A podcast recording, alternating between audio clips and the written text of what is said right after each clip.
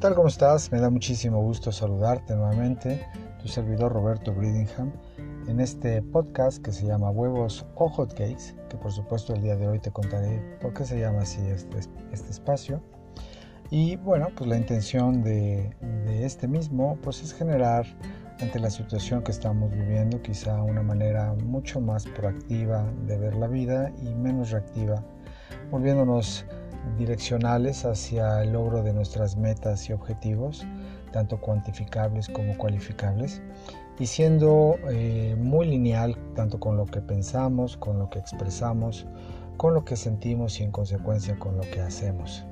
Así que quédate con nosotros, acompáñanos en este espacio que está creado y fue hecho con mucho amor para ti y compártelo, pues por supuesto, porque será un gusto que seamos más, porque juntos somos más fuertes. En un momento comenzamos.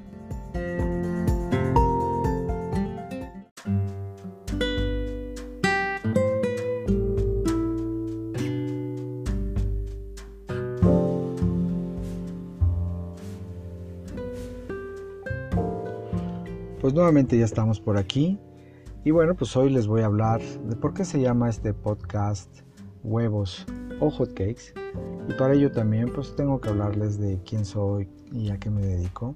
Soy conferencista en el área de desarrollo humano para empresas. Eh, estudié comunicación, hice una carrera en Francia donde estudié filosofía y letras, eh, tanto en la Facultad de Letras de Aviñón así como en, en la Sorbonne en su momento. Viví cerca de 13 años en Europa, 13 en España y 9 en Francia. Y en algún momento tuve que regresar a la Ciudad de México, a mi país, porque eh, me enfermé, me enfermé de tuberculosis pulmonar y el médico pues literalmente me dijo, yo que tú me estoy regresando pues para despedirme de tu familia. Así que fue lo que hice y entre tomar la, elección de dejar Francia y entrar al aeropuerto Benito Juárez, yo creo que fue una semana entre la elección y la acción y cuando llegué a México, pues normalmente llego a pesar 65, 70 kilos, dependiendo de eh, si estoy haciendo ejercicio o no. Pero resulta que pues llegué a pesar 41 kilos. Y mi madre, que es una mujer muy despierta y consciente, me preguntó, ¿a qué le tienes miedo? ¿Le tienes miedo a la muerte? No te preocupes, somos seres eternos. Pero si le tienes miedo a la vida, entonces sí tienes un verdadero problema. Ahí en ese momento entendí que mi madre se estaba despidiendo de mí y tomé las riendas de mi vida eh, haciendo lo que yo sabía que tenía que hacer para poder corregir aquello que había que corregir y entender pues quizá muchas cosas que no estaba yo entendiendo. Y la parte más importante de todo esto es que comprendí que el cuerpo no se enferma, el cuerpo solamente somatiza o expresa lo que el individuo está pensando. Por supuesto que no estamos hablando de un pensamiento aislado, sino de un pensamiento que se ha vuelto una forma, una tónica de vida en tu vida, en mi vida, en la vida de los, de los individuos, que nos lleva a expresar todo eso que nosotros pensamos. Y todo lo que nosotros vemos en la vida es una proyección holística y tridimensional de elecciones, quizá de manera no conscientes que hemos tomado en el pasado, pero que al final son eso, elecciones. Cuando nosotros entendemos o vemos y percibimos esta vida o esta realidad como simplemente un efecto, pues nos lleva a la invitación de poder comprender que por nuestros propios pies nosotros llegamos a donde estamos y por nuestros propios pies podemos irnos a otro lado. Así que eh, el hecho de que yo haya cambiado radicalmente mi forma de pensamiento, aunado por supuesto a una concordancia entre lo que pensaba, entre lo que sentía, entre lo que expresaba y en consecuencia con lo que hacía, pues el cambio fue radical y literalmente salí adelante. A partir de ahí mi, mi visión fue muy clara de qué es lo que tenía yo que hacer en la vida como un propósito, rindiéndome incluso ante él. Y, eh, y, rendición para mí no tiene nada que ver con resignación, sino más bien con dejar de estorbarnos y dejé de estorbarme y desde hace 27 años me dedico a esto. Así que este, eh, eh, huevos o hot cakes, pues eh, tiene una connotación de cuando mi hermana y yo éramos pequeños, porque mis padres se divorciaron cuando yo tenía pues era muy chico, tenía yo siete años y mi hermana era más pequeña, pues tenía seis meses creo. Y fue una decisión que mi madre tomó, cosa que a mi padre no le pareció. Y mi padre pues era un hombre, pues para no entrar en detalles, que tenía recursos y que pues tenía, eh, conocía gente. Y él decía que en México cualquier persona que tuviera tanto dinero como relaciones pues estaba del otro lado. Eh, mi padre declara que gana el sueldo base para no pasar una pensión alimenticia y mi mamá pues, se vio invitada, obligada a salir adelante con sus dos hijos y yo admiro mucho a mi madre porque es una mujer muy luchona, muy trabajadora y lo mucho poco que tenga, pues la verdad es que nadie se lo dio.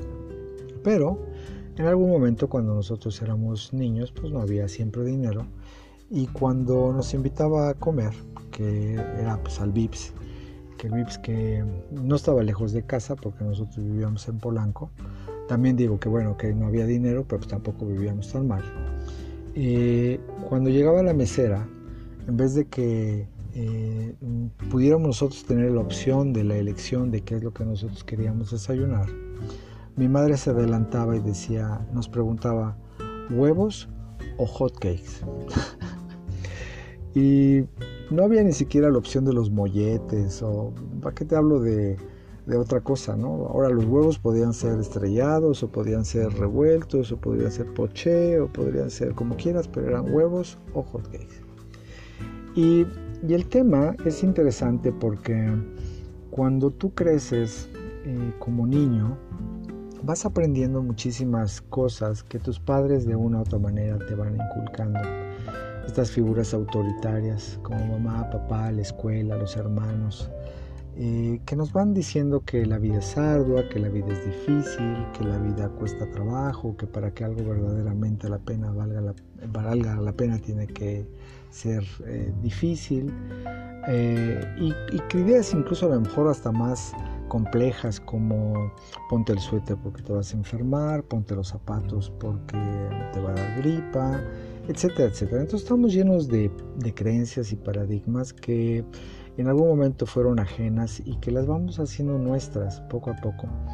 Y en ese hacer nuestras las creencias, nos vamos convirtiendo en esa figura.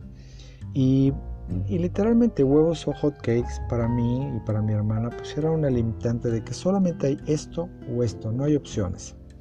¿Cuántas veces en nuestra vida nos vemos con la disyuntiva de tener que tomar una elección entre esto y esto, cuando en vez de entrar en el universo eh, de oportunidades o de elecciones infinitas, solamente tomamos una, una sola elección. Y esa elección pues nos lleva a, manifestar esas, esas vivencias y experiencias que podrían ser eh, redirigidas de una manera mucho más nutritiva e incluyente. En la vida tenemos normalmente dos caminos. El camino del deseo, este yo lo activo y es, a través de la voluntad. Y el otro es la imposición o el problema. Si nosotros comprendemos cómo funciona más o menos la vida, pues es una continuidad, es un movimiento y lo único que no cambia es el cambio. Así que en estas dos opciones que nosotros tenemos en la experiencia de vivir la vida, pues podríamos elegir ese camino a través del gozo y del bienestar por estar moviéndome y estar haciendo cosas. Pero elegimos normalmente el camino tortuoso y el camino difícil. ¿Cuántos de nosotros nos hemos tenido que desarrollar a través de eh, la crisis financiera o quizá el abandono de una relación o la muerte de alguien o quizá la enfermedad, como fue mi caso? como para poder salir de esa zona de confort, que en realidad no sé ni siquiera por qué se llama zona de confort, porque confortable no tiene nada, más bien es la zona conocida. Y saliendo de esa zona conocida, pues entrarás a la zona de aprendizaje. Y esa zona, por supuesto, que nos da miedo, porque es una zona que no conocemos, pero tarde o temprano vamos a aprender a saber cómo funciona y la vamos a, llevar al, al conocimiento de ella. Cuando, cuando somos capaces de entrar en ese recurso, podemos nuevamente generar ideas nuevas y cambiar nuestro interesante punto de vista con respecto a la realidad. Volviéndonos mucho más lineales y proactivos en el logro de nuestras metas y objetivos.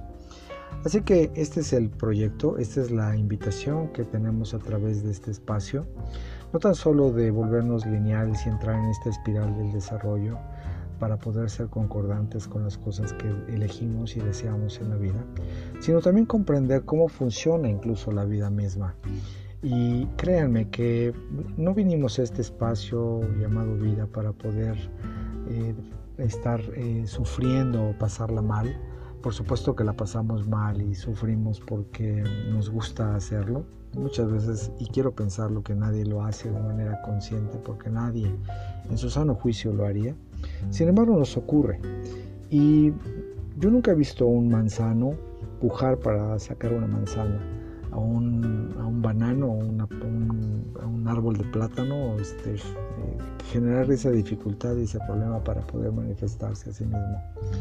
Así que nunca he entendido por qué los humanos hemos, hemos eh, elegido ese camino tortuoso, difícil y complejo que puede ser algo tan sencillo, tan liberador y tan gozoso en el proceso de generar nuestros deseos.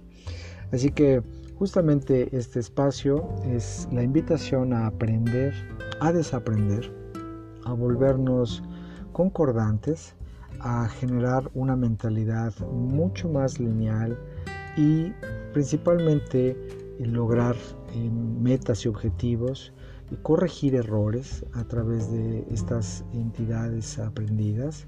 La parte más importante sería gobernar nuestro pensamiento, porque si le ponemos un poquito de atención al tipo de pensamiento que tenemos para con nosotros mismos, nos vamos a dar cuenta que no necesitamos enemigos, porque con nosotros basta y sobra.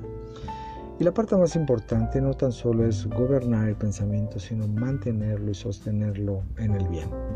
El bien es una sustancia y es buena, la vida es buena, por supuesto, nos han enseñado que la dualidad, como el bien y el mal, o la carencia y la abundancia, la vida y la muerte, la salud y la enfermedad, ambas dos son reales. Pero si discriminamos un poquito la idea, yo no digo que la enfermedad no exista, por supuesto que sí, pero no es natural. Cuando nosotros vemos a un niño que nace, no decimos, ay, qué padre, ya tiene Alzheimer y tiene síndrome de Down, que puede ser, ¿no? Pero eh, si nos vamos a la biología, todo apunta hacia la salud, todo apunta hacia el bienestar, hacia el gozo, hacia la felicidad, y hacia generar un estado de conciencia cada vez más consciente de una realidad mucho más nutriente.